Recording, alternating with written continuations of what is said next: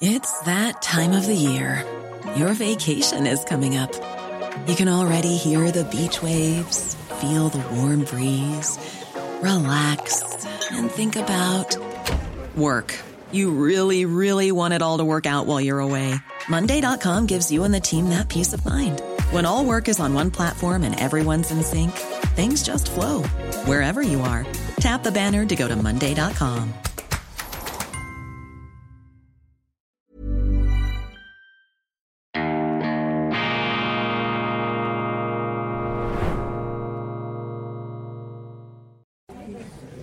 Grüezi miteinander, ganz herzlich willkommen und einen wunderschönen guten Morgen, meine sehr verehrten Damen und Herren, liebe Freunde aus nah und fern.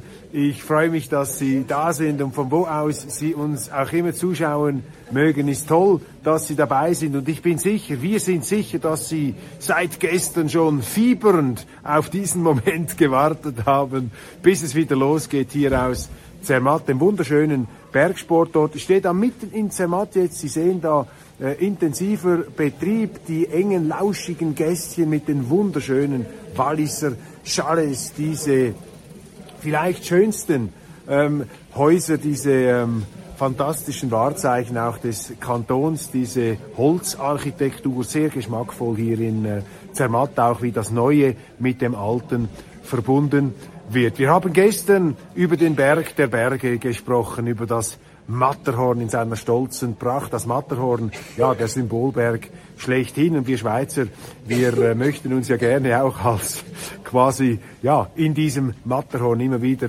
selber erkennen. Das Matterhorn sozusagen auch Symbolbild der, ja, auch trotzigen Selbstbehauptung und des aufrechten, sich da, ja, emporragenden Daseins ähm, die Schweizer ein manchmal auch trotziges Bergvolk und das äh, Matterhorn, das innere Matterhorn muss da gelegentlich auch mobilisiert werden. Heute sprechen wir über die Erstbesteigung dieses Berges und das hat äh, von hier seinen Ausgang genommen. Ich schaue darauf und ich werde jetzt gleich den Christoph Mörgel ins Bild rücken der uns das erklären wird. Wir stehen vor dem Hotel Monte Rosa. Der Monte Rosa natürlich auch ein ganz berühmter Name, ein Berg, ein äh, 4000er hier aus diesem Massiv. Und von hier aus hat, äh, ja, haben Pioniere den Berg das Matterhorn in Angriff genommen. Christoph, wir stehen vor dem Hotel Monte Rosa. Führe uns ein ins Thema. Herzlich willkommen auch heute Morgen. Grüezi miteinander. Ja, dieses Monte Rosa verkörpert einerseits äh, die erfolgreiche Zermatter Hotellerie, vor allem äh, hervorgebracht durch die Familie Seiler. Sie hat nämlich 1853 dieses Hotel aufgrund eines früheren Hotels, oder man müsste eher von einer Pension sprechen, erbaut. Von hier aus aber, und darum ist es auch berühmt geworden, ist jene berühmte Truppe aufgebrochen am 13. Juli 1865, die das Matterhorn erstmals bezwingen sollte. Diese Erstbesteigung war Triumph und Tragödie zugleich, hat weltweite Schlagzeilen erzeugt und hat ein Stück weit natürlich die goldenen Jahre des Alpinismus und der Erstbesteigungen ein bisschen zurückgeworfen. Du hast meine nächste Frage vorweggenommen. Ähm, diese Erstbesteigung, ähm, sie war offensichtlich ein international beachtetes Ereignis, das Matterhorn sozusagen ein Pièce de Résistance des Alpinismus damals. Absolut, das Matterhorn war natürlich äh, symbolkräftig. Das Matterhorn hat eine Gestalt, die anziehend ist und die die Abenteuerlust der Menschen wecken muss. Und abenteuerlustig und eben auch äh, gebirgsgängig und unerschrocken waren damals vor allem die Engländer. Sie haben den Schweizer Alpinismus überhaupt, den Alpinismus im Alpengebiet nach vorne gebracht. Und so war es auch in Zermatt, auch wenn sie wichtige Unterstützung von der örtlichen Bevölkerung hatten, vor allem eben durch bewährte und zuverlässige Bergführer. Gab es vor diesem äh, Erstbesteigungserfolg, gab es da schon andere Versuche, gescheiterte Versuche, sind schon andere Expeditionen angerannt? Beim Mount Everest beispielsweise im Himalaya hat es ja eine ganze Serie von gescheiterten Besteigungsversuchen gegeben, die auch tödlich ausgegangen sind. Die Schweizer übrigens ganz vorne dabei, ein Jahr vor Edmund Hillary am Mount Everest, eine Schweizer Expedition unter äh, Raymond Lambert. Wir haben sogar die Witwe einmal noch in der Weltwoche interviewt und die heute lebenden Teilnehmer dieser Mount Everest-Expedition 1952.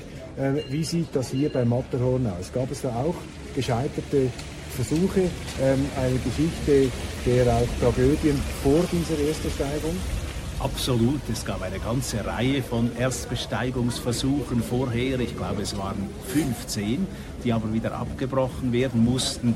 Und die gingen aus von beiden Seiten des Matterhorns, also sowohl von der italienischen Seite aus wie von hier der Zermatter-Seite dann über das Hörnli, der Aufstieg zum Matterhorn, der aber immer wieder gescheitert ist. Man musste umkehren, man wusste nicht mehr weiter, man kannte die entsprechende mögliche Route noch nicht.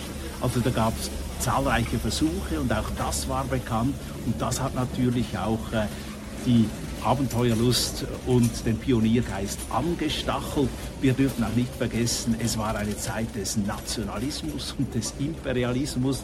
Die Nationen wollten zuerst da oben sein. Italien hat seine Einigung noch nicht lange hinter sich. Die Italiener hatten den Ehrgeiz als erste gewissermaßen die Flagge zu setzen auf dem Matterhorn und die Engländer hatten einen ähnlichen Ehrgeiz. Wer den Ehrgeiz weniger hatte, waren die bescheidenen Schweizer. Das ist sehr interessant. Also die Schweizer haben den Berg bewundert, sie haben vielleicht auch ihn einbezogen in ihre metaphysischen Gebete, in ihre Theologie, aber der Drang, nach oben zu klettern, äh, der scheint jetzt auf schweizerischer Seite damals nicht so ausgeprägt gewesen zu sein. Was wissen wir darüber?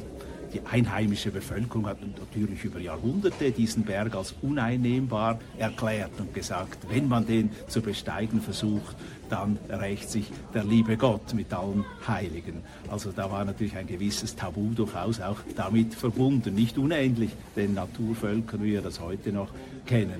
Aber das hat sich dann natürlich geändert im 19. Jahrhundert. Da wurde der Bergführerberuf zu einer wichtigen Erwerbsquelle hier von der einheimischen Bevölkerung. Man hat aber nicht den Ehrgeiz gehabt, äh, gewissermaßen den alpinistischen Ruhm für sich äh, einzuheimsen, sondern man sah sich als Dienstleister an den Kunden. Interessant, dass die Engländer es geschafft haben. Als erste sprechen wir noch etwas über die alpinistische Begeisterung der Engländer. Die Engländer, das ist ja ein Seefahrervolk, das ist ein Inselvolk, das ist ein ambitioniertes Volk, das ja auch aus beschränktem Raum in die Welt aufgebrochen ist. Den Schweizern vielleicht nicht ganz unähnlich, obwohl wir keinen Meeranstoß haben. Und die Engländer ja auf den Weltmeeren zu Hause, auch auf ihrem Kontinent, da die Adligen in ihrem wunderschönen Land sitzen. Wie ist die Bergromantik nach England gekommen? Woher kam, weißt du das zufällig, die Faszination der Berge ausgerechnet für diese Engländer, die ja dann sehr, sehr erfolgreich als Alpinisten wirken sollten. Die Engländer sind offenbar leidensfähig. Sie können sich auch mit sehr, sehr wenig begnügen. Auf dieser Insel haben sie das äh, jahrhundertelang geübt und sie sind Strapazen gewohnt. Sie sind auch ein sportliches Volk. Der Sport hat ja immer eine große Rolle gespielt bei den Engländern. Sie sind also in dieser Hinsicht trainiert und so war es auch äh, mit diesen Erstbesteigern. Das waren also bis auf eine Ausnahme, wie wir noch sehen werden, das waren gut trainierte und äh, auch äh, erfahrene Berggänger. Ja, ähm, die ähm, Frage des Alpinistischen, wir sind ja beides jetzt keine erfahrenen Berggänger, wir wollen da auch nicht eine Kompetenz vortäuschen, die wir nicht haben. Ähm, wenn man heute mit, ähm, wenn man Interviews liest mit erfahrenen Berggängern, zum Beispiel Reinhold Messner, dann sagen die, ja, das Matterhorn ist jetzt keine besondere Schwierigkeit mehr für einen äh, erfahrenen Alpinisten, aber damals war das etwas anderes. Was waren die Schwierigkeiten, wenn du uns da vielleicht noch äh, versuchst hineinzuführen, wenn man sich im 19. Jahrhundert ähm, daran machte, so einen Berg zu erklimmen? Was waren da die Schwierigkeiten? Was waren die unübersteigbaren geradezu Hindernisse? Natürlich neben den äh, geologischen und geografischen Hindernissen, welche so ein Berg bietet, äh, waren es natürlich auch äh, Probleme der Ausrüstung. Man hatte bei weitem nicht die Möglichkeiten, die wir heute kennen. Es war das Problem des Bivakierens. Äh, Im beginnenden 19. Jahrhundert hat man das überhaupt nicht gekannt. Da musste man umkehren, wenn die Sonne langsam unterging. Das war da nicht mehr der Fall. Wir wissen, dass äh, dann bei diesen Erstbesteigungen bivakiert wurde durchaus, aber das war natürlich eine strapaziöse Sache mit diesen doch sehr einfachen Ausrüstungsgegenständen und einem Schuhwerk, das natürlich äh, heute jeder Beschreibung spottet. Sind die Leute damals erfroren am Matterhorn? Sind sie abgestürzt? Was waren die Todesursachen? Hauptsächlich handelt es sich um Abstürze. Also das war das Gefährliche und so war es dann auch bei dieser Erstbesteigung, die eben mit einem Triumph begann. Man hat den Gipfel erreicht und dann kurz nach dem Abstieg mit einer Tragödie endete. Wer war der Expeditionsleiter? Er ist ja verewigt ähm, auf einer Platte hier am Hotel Monte Rosa, am Seiler Hotel Monte Rosa, das übrigens gleich gegenüber dem äh, des Zermatterhofs äh, steht. Ja, was äh, wissen wir über diesen Expeditionsleiter? Einen eigentlichen Chef gab es eigentlich gar nicht. Das war vielleicht auch das Verhängnis. Es war niemand, der die letzte Verantwortung trug. Es handelt sich auch um einen relativ spontanen Zusammenschluss von zwei Seilschaften. Die haben nämlich in diesem Hotel Monte Rosa, Monte Rosa Entschuldigung, beschlossen, dass sie gemeinsam äh, den Berg in Angriff nehmen und haben das dann auch gemacht. Da war einerseits eine Zweiergruppe von Engländern, ein äh, Reverend Hudson mit äh, seinem äh, Sprössling, ein 19-jähriger äh, Mann, nicht Sprössling, sondern man könnte sagen vielleicht Erziehungsbefohlenen, den er mitgebracht hat. Und die andere Seilschaft äh, bestand dann aus Vater und Sohn Peter Taugwalder und vor allem aus Edward Wimper, einem 25-jährigen Alpinisten, ehrgeizig, der wollte unbedingt auf den Berg gehen und äh, die beiden anderen wurden von einem Berg Berggänger und Bergführer ebenfalls äh, betreut, nämlich äh, von einem Mann aus Chamonix, der hieß Gros mit Vornamen äh, Jean Auguste.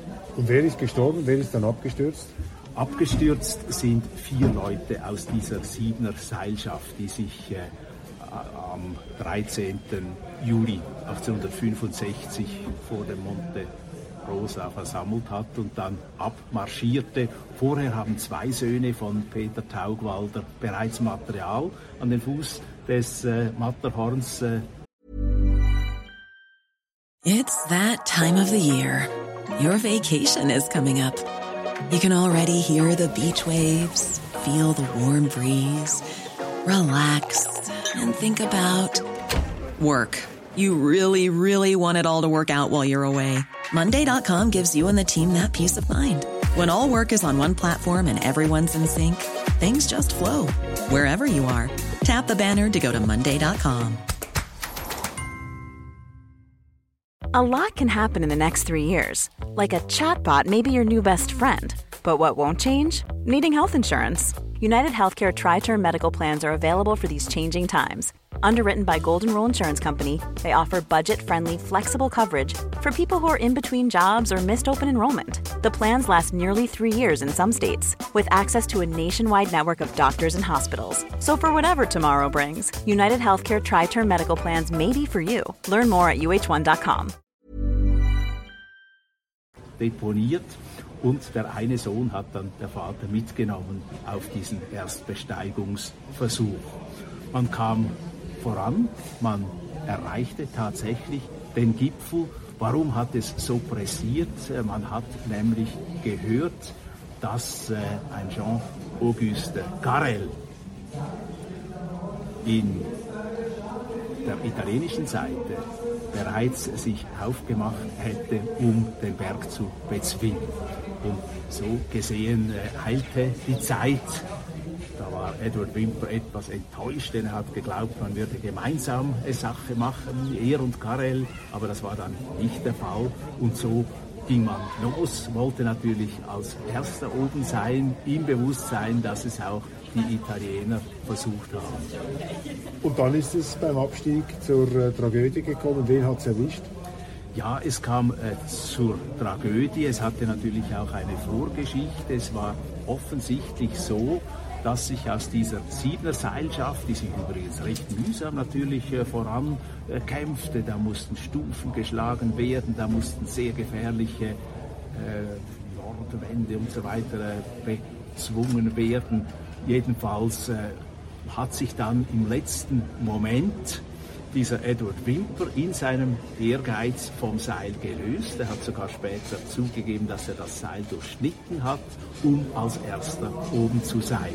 Und er war dann vor Michel Croix glaube ich, habe vorher Jean-Auguste Gros, heißt Michel Gros, er war dann vorher und er hat als erster tatsächlich den Gipfel erreicht. Er hat auch einiges zeichnerisch festgehalten, sein Beruf war eigentlich Illustrator und er hat da auch sehr schöne Bilder gemacht. Aber diese Zerschneidung des Seiles hat dann zu einem Verhängnis insofern geführt, als man beim Abstieg ein dünneres Seil genommen hat als die übrigen und äh, das sollte dann nicht äh, so halten, wie man es eigentlich äh, erwartet hätte, als dann eben ein Fehltritt, ein Unglück geschah. Und Winter hat es überlebt, er hat es nicht überlebt? Es haben es äh, vier Leute nicht überlebt, Wimper hat es überlebt und die beiden Taugwalder, Vater und Sohn. Peter Taugwalder, die waren nämlich oben an dieser Seilschaft und zu unterst hat dieser doch recht unerfahrene Zögling des Referents, dieser äh, 19-jährige Mann, der auch schlechtes Schuhwerk hatte, einen Fehltritt getan. Er riss mit sich auch den äh, Michel Gros aus Chamonix, er riss mit sich den äh, Lord Douglas, der war auch mit dabei, ein 18-Jähriger, ein guter Berggänger, ein Adliger und wer dann auch äh, mit zu Tode kam, war eben der Referent. Aha. Und ähm, wie ist Wimper mit dem umgegangen später? Mit dieser Tragödie war ja in dem Sinne nicht ganz unschuldig an der ganzen äh, verhängnisvollen Entwicklung. Das war natürlich ein Schock.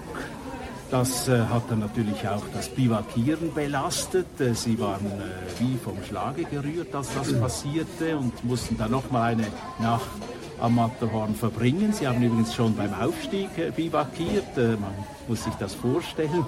Einige waren in einem Zelt, die anderen haben ohne Zelt übernachtet.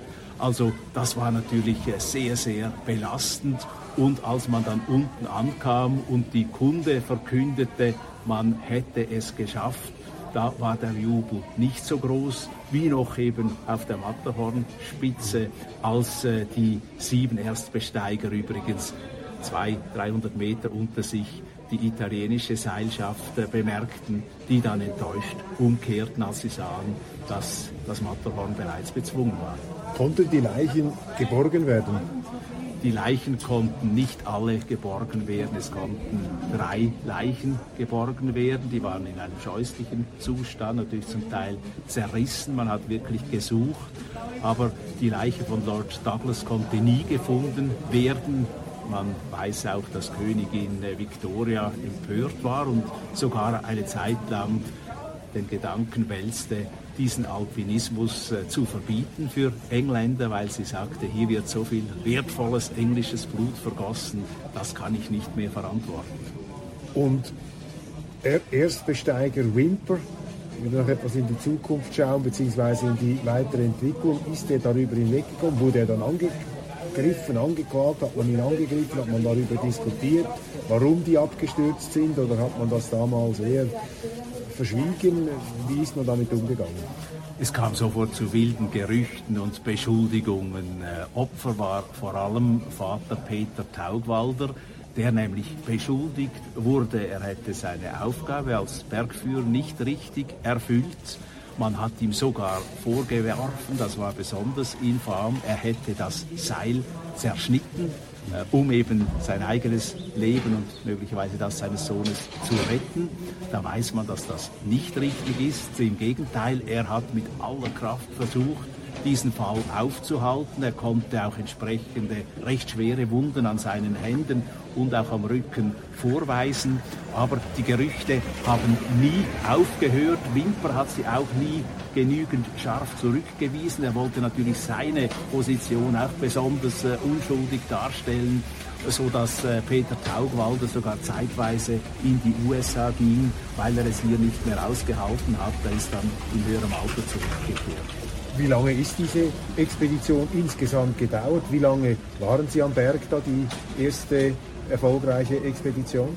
Sie sind am frühen Morgen des 13. Äh, Juli 1865 gestartet und sie sind am, äh, glaube ich, 16. Äh, Juli zurückgekehrt. Wenn wir zwei Nächte nehmen, nein, es war der 15. Juli, als sie zurückkehrten. Der 16. wäre mein Geburtstag. Ja. Und ähm, ja, das ist also der erste Markstein sozusagen der erfolgreichen Besteigung, wenn wir vielleicht nur ganz kurz äh, der Vollständigkeit halber Revue passieren lassen. Wie ist nach dieser Erstbesteigung das Matterhorn alpinistisch erschlossen worden? Es hat ja auch allerlei Weltrekordversuche gegeben. Manchmal sprinten sie ja geradezu aufs Matterhorn. Heute auch immer wieder tragische ähm, Unglücksfälle mit auch bekannten Persönlichkeiten, die es nicht schaffen, wieder äh, lebend herunterzukommen. Vielleicht auch noch äh, zwei, drei wichtigsten Meilensteine. Ja, Edward Wimper war dann ein gefeierter Alpinist. Er hat auch andere wichtige Erstbesteigungen noch äh, gewagt und äh, tatsächlich auch geschafft.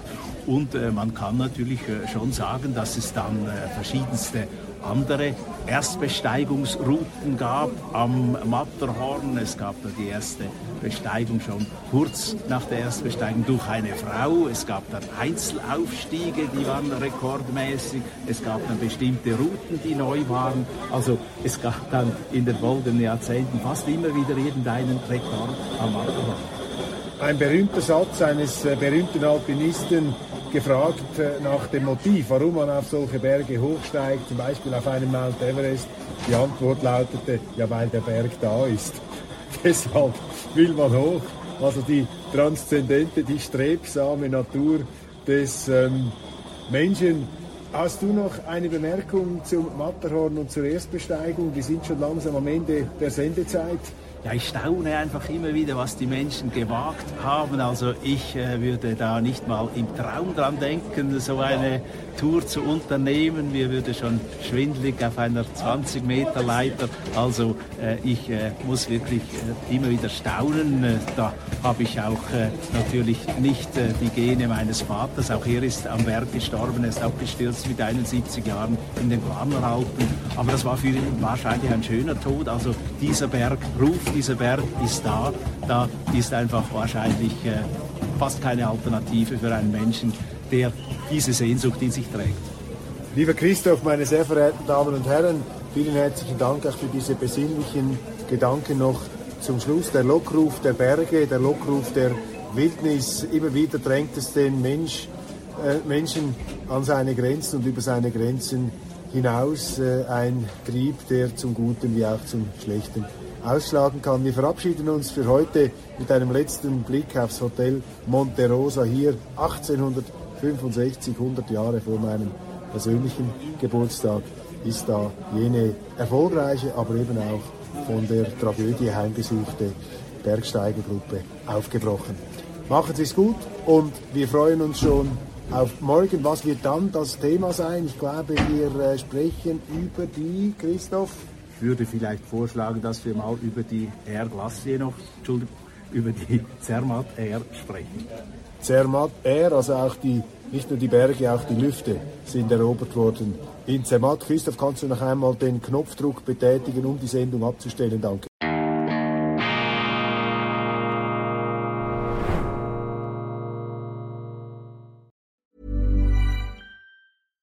Support comes from ServiceNow, the AI platform for business transformation.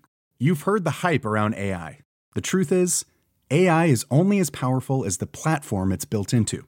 ServiceNow is the platform that puts AI to work for people across your business, removing friction and frustration for your employees, supercharging productivity for your developers, providing intelligent tools for your service agents to make customers happier. All built into a single platform you can use right now.